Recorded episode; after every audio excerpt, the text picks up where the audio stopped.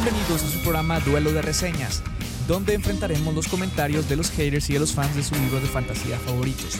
Yo, Manuel Garfio, seré el juez y anfitrión, y la dinámica del programa consiste en tres rounds que están representados por tres comentarios de Goodreads que van de 4 a 2 estrellas. Los comentarios de 1 a 5 estrellas son descartados porque un libro nunca es tan bueno como sus fans dicen, ni tan malo como sus haters opinan.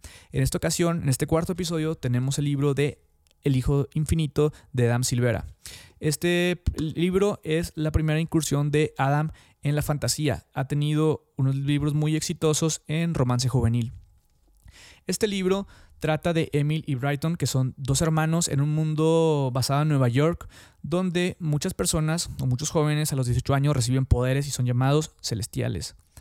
Eh, estos celestiales está su contraparte, que son los espectros, que son personas que no recibieron estos poderes, pero los quieren a toda costa y los obtienen de bestias mitológicas como las hidras, como los fénix. Y un día, eh, Brighton y Emil eh, se ven, se ven inmiscuidos en una pelea de, estos bandos, que por un bando se llaman los regadores de sangre, formados por espectros, y los portadores de hechizos, formados por celestiales. Y el libro o la trama inicia cuando Emil, uno de los hermanos, eh, presenta poderes. Entonces ahí inicia la trama y pues se ven eh, atrapados en esta guerra entre estos dos bandos. Para comenzar el programa, vamos al primer round con la calificación de cuatro estrellas, que es de Ron. Y Ron nos dice, dos hermanos, Emily Brighton, en un mundo donde existe magia y se dividen en dos bandos, celestiales y espectros, como ya lo dijimos. Al más puro estilo de Adam Silvera, un mundo de fantasía con dos personajes que se quieren mucho y tienen que enfrentarse ante sus propios pensamientos morales, muchos giros de trama que te dejan choqueado, más con ese final expectante para el siguiente libro. No hace falta decir que tenía expectativas muy altas, ha sido mi libro más esperado durante este tiempo. Me agrada decir que Adam lo ha vuelto a hacer y que El Hijo del Infinito es increíble. Spoiler alert, no lo es. Eh, el escenario contemporáneo de Nueva York, con Nueva York con elementos de fantasía funciona, aunque me tomó un tiempo acostumbrarme a este mundo alternativo y su terminología. Y aquí voy a quitarle el primer punto a los fans. Porque realmente uno de los grandes problemas que tengo con este, con este libro es que no existe o parece nula la creación de mundo. Y realmente tuviste problemas con Ron con entender o adaptarte a este mundo porque parece que Adam simplemente saca razas y saca poderes y saca bandos y saca términos de la manga a diestra y siniestra y nunca se paran y se toma el tiempo a explicar cada uno. Y por eso se sienten sacados de la manga y tal vez si fueron sacados de la manga, no sé. Entonces, opinó que para un libro de fantasía, donde uno de los aspectos principales después de su sistema de magia es la creación de mundo, no estoy diciendo que uno sea mayor de otro, pero son igual de importantes, es la creación de mundo, es un libro donde hay casi nula creación de mundo. Y obviamente entiendo que es un libro de fantasía urbana que está basado más en lo contemporáneo, pero no sé, Cazadores de Sombras es una fantasía urbana donde el mundo está eh, perfectamente construido. Esa no es excusa. Continúo. Mm. El estilo de escritura es muy similar al del pasado, por ejemplo, es muy diferente. Ah, si tuviera que escribir al Hijo Infinito con trabajos persistentes, diría que es una combinación de X-Men y Cazadores de Sombras 1 con un poco de Harry Potter espolvoreado. Y aquí voy a quitar otro punto a los fans, porque en vez de una combinación de X-Men con todo eso, me parece una combinación de X-Men con La Rosa de Guadalupe, para quienes conocen a la televisión mexicana. Eh, está cargado de drama innecesario o drama artificial. Para ponerles un simple ejemplo, es como si en los X-Men Wolverine, al descubrir que tiene poderes, se lleve a su mamá enferma del corazón a la casa de los mutantes, a la base, donde de ahí se van a todas misiones y llegan, y llegan heridos y llegan de todo esto y la mamá nunca aporta nada a la historia, no, no tiene un porqué de estar ahí. Simplemente para crear esta tensión artificial o este drama artificial de que a la mamá en cualquier momento le puede dar un infarto porque se preocupa por lo que le pasan a sus hijos. Pero en un principio no había y no existe motivo en todo el libro para que se lleven a la mamá al cuartel general. ¿Por qué la mamá tiene que estar ahí? No hay ninguna explicación más que solamente eso. Drama artificial. Justo como el drama necesario, justo como en La Rosa de Guadalupe. Y lo que se refiere a Harry Potter, lo único que hay de Harry Potter es que hay un tipo de varitas mágicas que nunca se explica cómo funcionan, ni qué tan poderosas son, ni nada, pero al parecer son como pistolas, no sé, le pegan a las personas y algunas veces los matan y algunas veces no, y no sé, es extraño, nunca se explica, pero es lo único que hay de, de Harry Potter en todo el libro. Continúo. Algunas similitudes son evidentes, pero dame sincero, acerca de sus operaciones al principio del libro. Todos los personajes son memorables y la representación es excelente tanto en sexualidad como en personas de color. Difiero con que son memorables, de hecho no hay ningún personaje memorable. Incluso batallé para conectar con todos los personajes, hasta con los dos principales.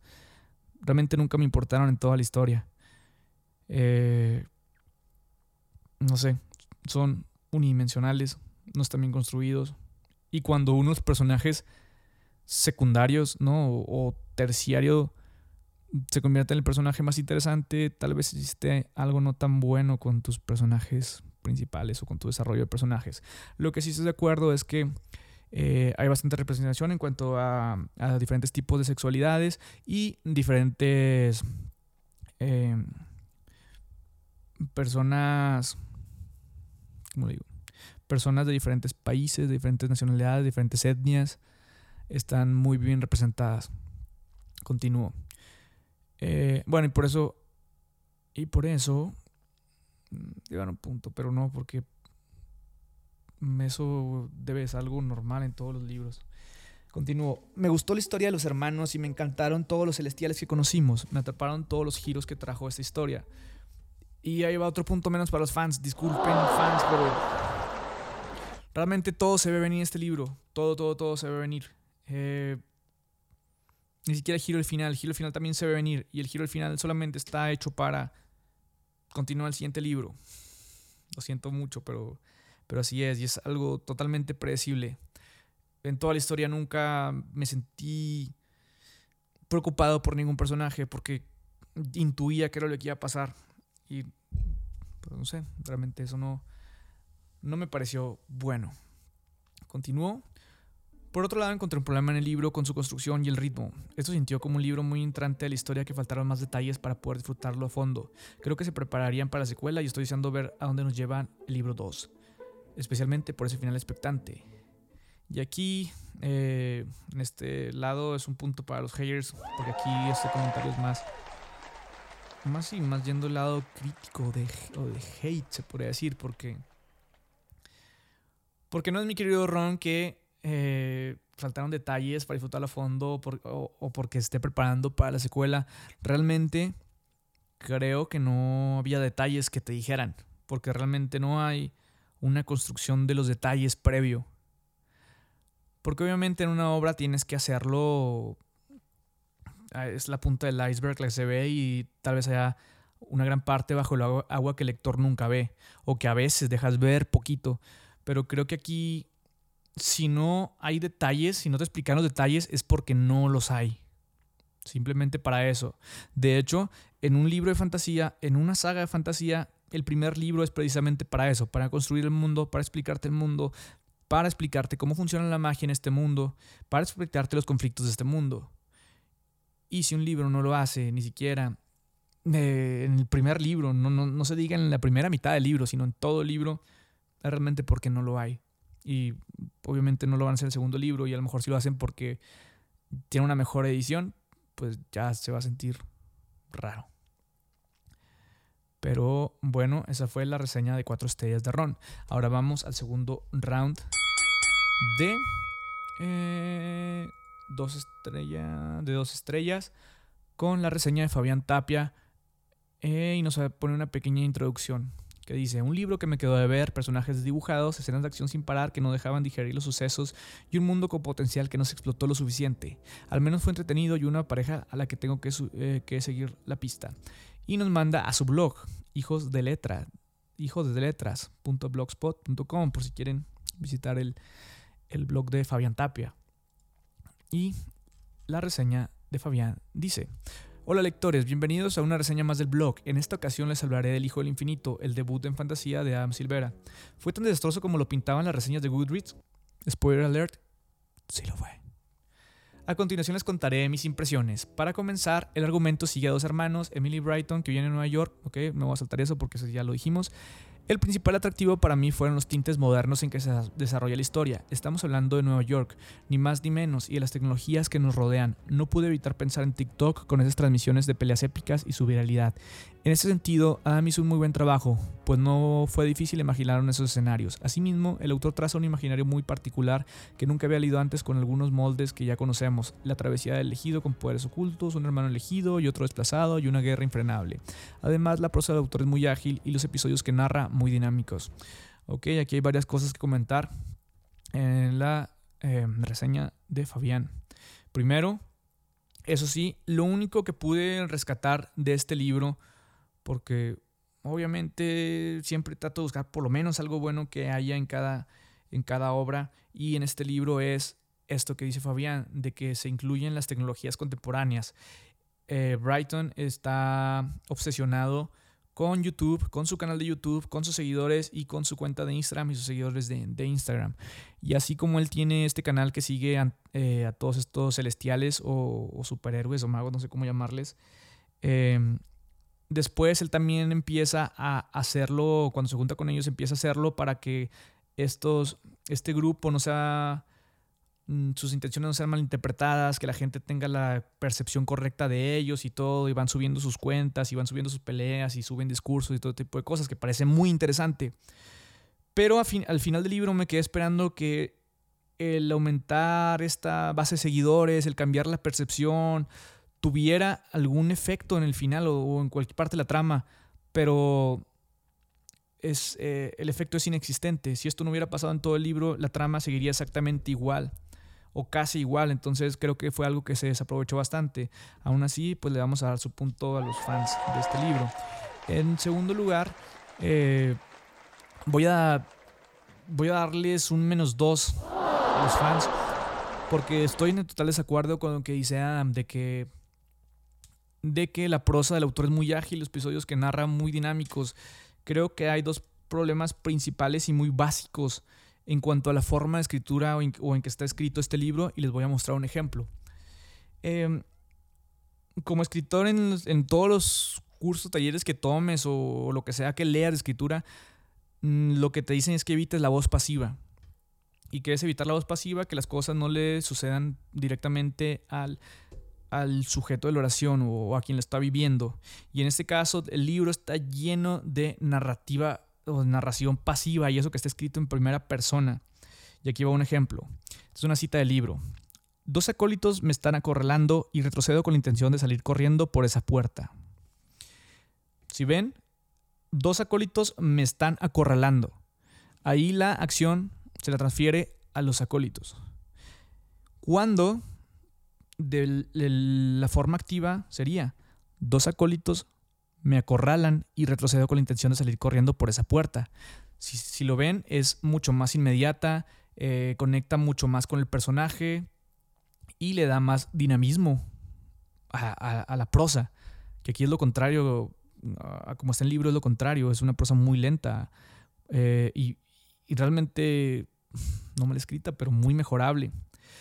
Lo segundo eh, que narra los episodios muy dinámicos, realmente que, creo que hay un problema muy grande con la narrativa y no sé si fue viene desde el, desde el editor en inglés o, fue el traductor. Yo creo que fue el editor en inglés porque el traductor pues, básicamente traduce.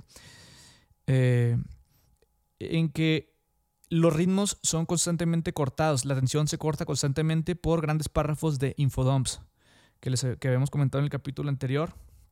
Si no lo han visto, pues aquí se los dejo arriba en la etiqueta. Eh, los infodumps son cuando te empiezan a explicar cosas y te lo sueltan así, toda la información. El problema es que aquí, lejos de que haya infodumps, también los hace a mitad de la pelea. Por ejemplo, dos eh, personajes están peleando y dice que uno lanza un rayo, el otro esquiva y de repente el narrador se empieza te empieza a contar cuando conoció a la persona con la que está peleando. Y, y saca un párrafo súper largo y otra vez. empieza, retoma la pelea, pero ya no sabe ni dónde iba la pelea ni nada y se perdió totalmente la atención. En vez de haberlo hecho, de haberte contado desde antes o desde que lo ve, antes de que empiece la acción, de dónde lo conoció, bla, bla, bla. No, lo hace a la mitad de la pelea. Otra cosa, cuando está a lo mejor con drama, en, un diálogo con tensión dramático y, y hay una revelación muy grande, podría ser el mismo ejemplo.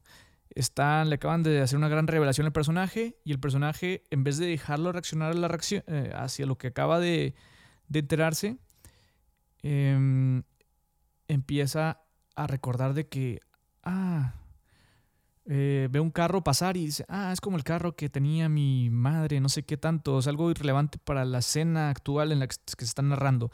Y todo el libro está lleno de este tipo de problemas. Entonces, eso sí es un menos dos, porque son cosas muy básicas que pasan y, y a veces se usan también, pero, pero no que el libro esté lleno de estas cosas. Eh, tú lo último que quieres es estar sacando lector de, de este tipo de momentos de acción o rápidos, de tensión o de drama cuando nos construyes. Continúo. Sin embargo, me fue imposible apartar la mirada de los grandes peros que tiene este libro. Es que si el proceso de edición hubiera sido más pulido, la historia hubiera explotado mejor su potencial, como se lo acabo de decir que si lo tenía, me explico. Parece que nadie dijo a Silvera que debía darle un respiro al lector entre cada escena de acción para dejar de procesar los hechos. Ni el mismo mundo se explica al lector, ni el sistema de magia, ni su mitología. Todo es un torbellino de peleas y revelaciones sin descanso que no dan evolución alguna a la novela. Pues mejor. Mejor dicho, no pudo haber sido. Totalmente estoy de acuerdo y le vamos a dar un punto más para los haters y, y es que eso es.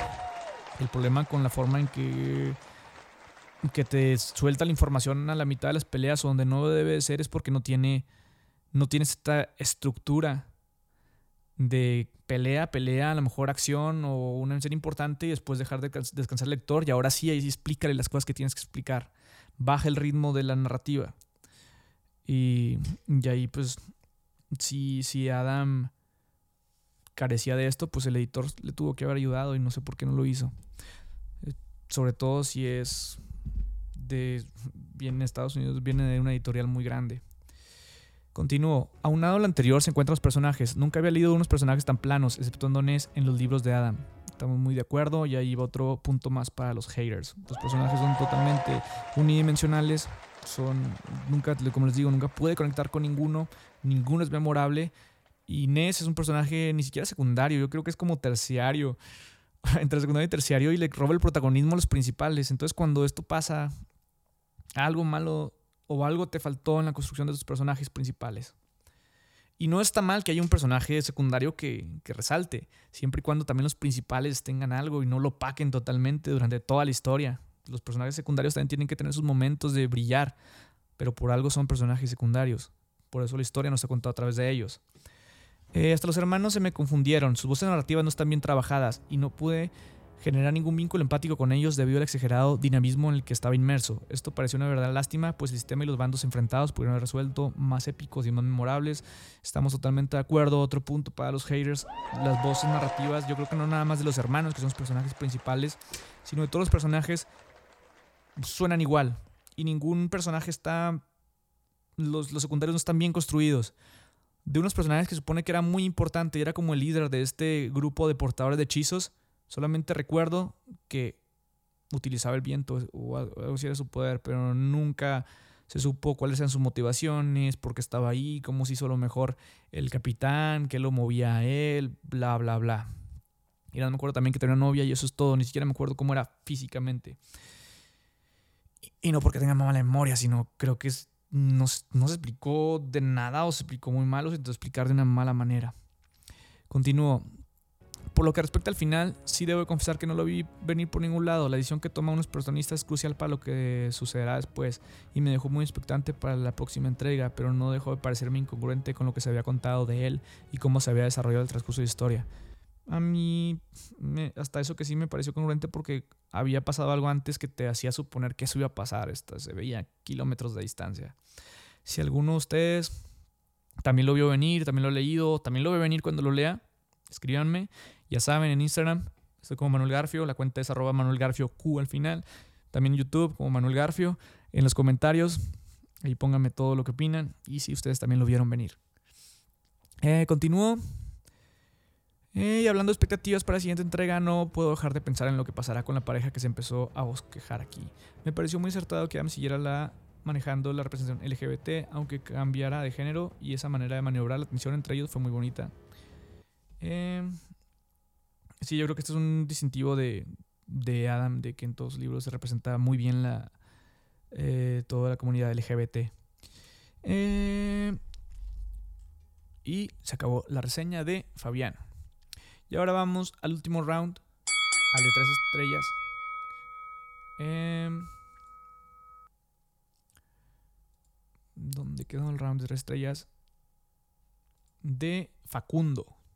Facundo nos dice, terminé teniendo una relación amor-odio con este libro. No es que lo odie, tampoco me encantó, fue me.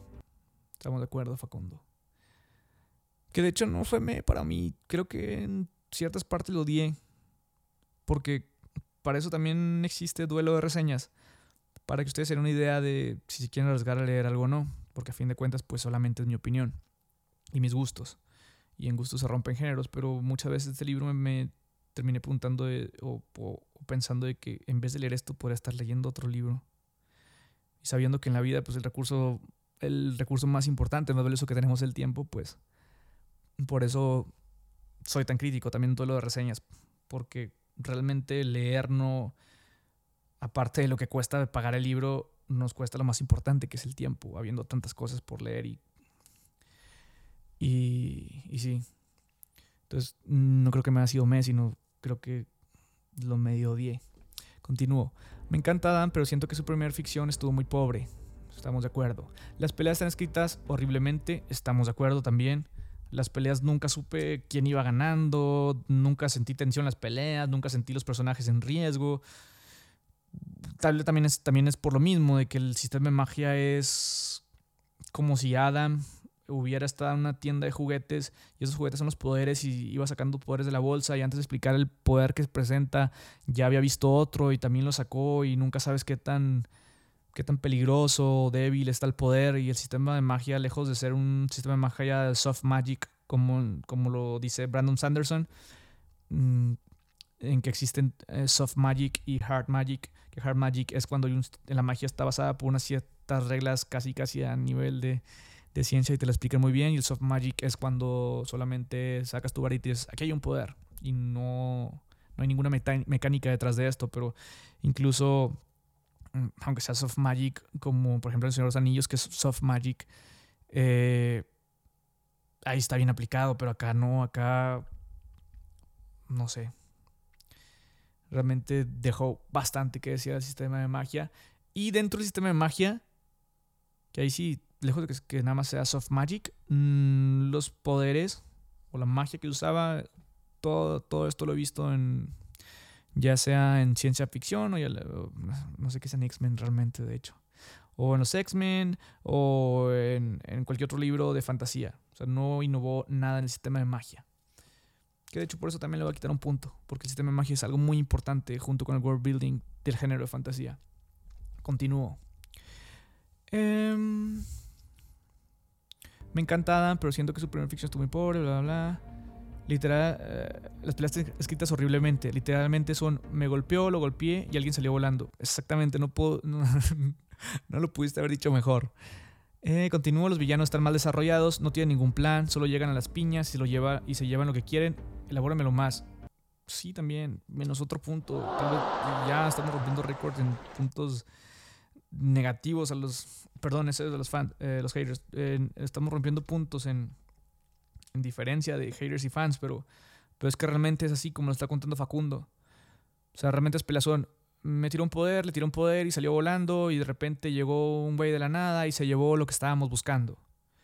O me tiró no sé qué y me desmayé. O realmente no hay tensión, las peleas no están bien construidas. Eh, no... Nunca sientes el riesgo, nunca sientes la consecuencia de algún golpe de haber hecho algo. Mm, nunca, nunca nada, o sea, realmente son, me golpeó, me golpeé, ajá, como dice Facundo. Eh, continúo, pero no todo es malo. Cerebro la diversidad que se refleja en el libro, el prota, un pibe gay y vegano, una pareja de lesbianas al poder, este escrito incluso al nombrar un personaje no binario, etc. Eso sí, eh, como les he dicho, todo esto de la LGBT, de temas muy actuales como el veganismo, las redes sociales, está muy bien, eh, muy bien retratado. Yo creo que es un, un sello también de los libros de, de Adam y pues ya le hemos dado su punto por eso. Continúo, es todo un mundo de ficción nuevo que tiene potencial. Creo que va a terminar siendo una trilogía, lo cual me confunde ya que el primer libro podría ser fácilmente autoconclusivo, porque revela casi todo, así que no, no sé qué más habrá exactamente. Y el giro que le dan, como les digo, es simplemente para continuar la historia. Pero ese giro, pues realmente, realmente pudo haber no pasado y no pasaba nada en, la historia. Continúo, pero tratándose de Adam, espero que todo termine en tragedia. Eh, espero que todo termine en tragedia y muerte. Todo el libro pararía como si nada si no fuera por sus últimas 50 páginas que me tenían comiéndome las uñas y que promete tenerme igual en una secuela si sigue esa línea. Eh, otra cosa, y, un punto más para los haters, yo creo que nunca, o no recuerdo el último libro que me hizo tantas veces eh, torcer los ojos, no sé cómo se diga, eh, de que, ah, o sea, como que es en serio, es en serio que escribieron esto, o sea, una tras otra, tras otra, tras otra vez, ya sea por injustificado, ya sea por cliché, ya sea por entonces, por muchas, muchas cosas. Pero sí también rompió récord en eso. Y, y esto que dice Facundo de, de comiendo uñas, no sé, no sé cómo. Porque realmente ni siquiera en las últimas 50 páginas ni en todo lo que se dio había tensión. Y todas las peleas se, se resolvían de una manera ridícula. Eh, los personajes me gustaron, aunque hubiese querido un poco más de romance y algún plot twist. Que si lo hubo, no me enteré, no me enteré. Como lo ven, yo tampoco. O sea, sí hay, pero no se le puede llamar eso plot twist. O sea, los ves venir desde kilómetros de distancia. Y bueno, aquí terminan los tres rounds. Y los fans tienen.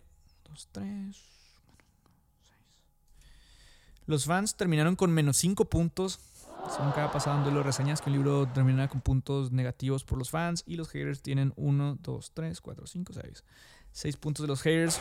Fue una paliza en este duelo de reseñas. Y realmente fue una paliza bien merecida.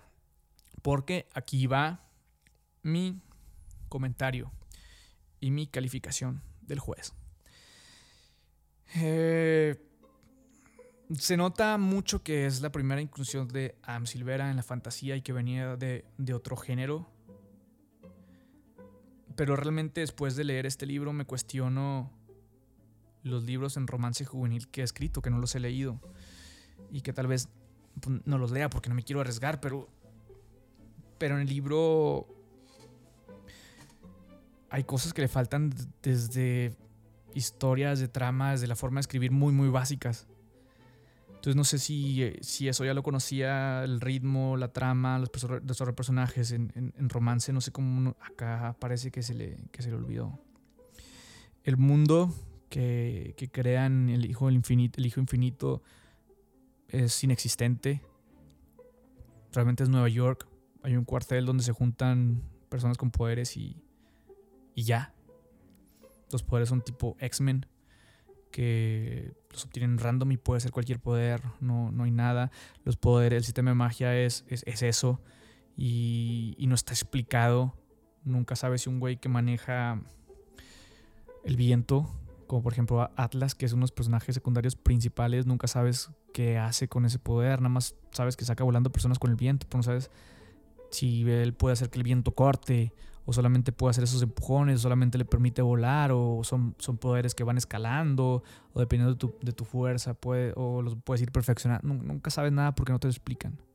El sistema de magia es inexistente, el world building es casi inexistente. Eh, los personajes son, son planos, totalmente planos. Eh, no hay ningún personaje memorable. Las voces narrativas son muy iguales. ¿Qué más? ¿Qué más puedo decir? Eh, el ritmo del libro es un ritmo torpe. por lo que ya les comenté, la trama es una trama. Mm, la clásica trama del, del elegido y no hay nada, no hay nada malo con la trama del elegido, porque pues obviamente es la raíz y la base de, de, muchas historias. Pero lo importante como autor lo que tienes que hacer es darle un giro diferente o verlo, verla desde otra perspectiva. Y este libro no, es, es totalmente así, la trama súper básica, como si hubieras agarrado un casi casi un esquema de, de puntos de la trama que tienes que tratar y, y nada más lo vas a rellenar con otros nombres y personajes y ya tienes tu historia. Y ni siquiera eso, porque les digo que, el ritmo del libro está, es, muy, muy malo, porque todos los momentos de tensión te los corta con infodumps donde no deben de estar, y después donde debe darte infodumps, su explicación de cosas no existen. Y como les digo, tal vez no existen porque, tal vez no están, no porque no haya tiempo, sino realmente porque no existe esa información. Eh, y lo único rescatable, y lo único por, por lo que no le pongo una calificación más baja es por lo que por lo que les digo que lo que realmente es innovador en este libro es lo del manejo de las redes sociales ah, alrededor de superhéroes. Eh, me recordó algo también ahora que lo pienso a la serie The de, de Prime Video, pero ahí lo supieron ahí lo supieron aprovechar perfectamente porque las acciones en redes sociales tienen consecuencias directas en la historia y aquí no, aquí si eso no hubiera pasado no afecta la trama o no afecta la trama de manera significativa en cosas que no importen. Eh, está cargado de drama innecesario, está cargado de decisiones cuestionables. Eh, realmente, pues no sé qué más rescatar. La portada es bonita. Y ya. Si alguien lo lee después de esto, por favor coménteme. Y de hecho, si tienen un punto de vista contrario al mío, pues me encantaría platicarlo. Y como calificación final le doy este libro del Hijo del Infinito 1.5 estrellas. Eh, y ya. y ya, también para mí eh, fue, una decepción. Realmente tenía muy, muy, tenía altas expectativas por lo que había hecho Adam en sus libros anteriores y en otro género, pero que ni siquiera había leído, pero por todo lo que había escuchado. Y hasta aquí este cuarto episodio de duelo de reseñas. Eh, no se olviden seguirme en Instagram porque ahí eh, subimos libros o hacemos duelos también de qué libro es el siguiente que aparecerá aquí. Eh, también me encantaría saber sus comentarios, sus opiniones, ya sean en la publicación directa del libro o por DM.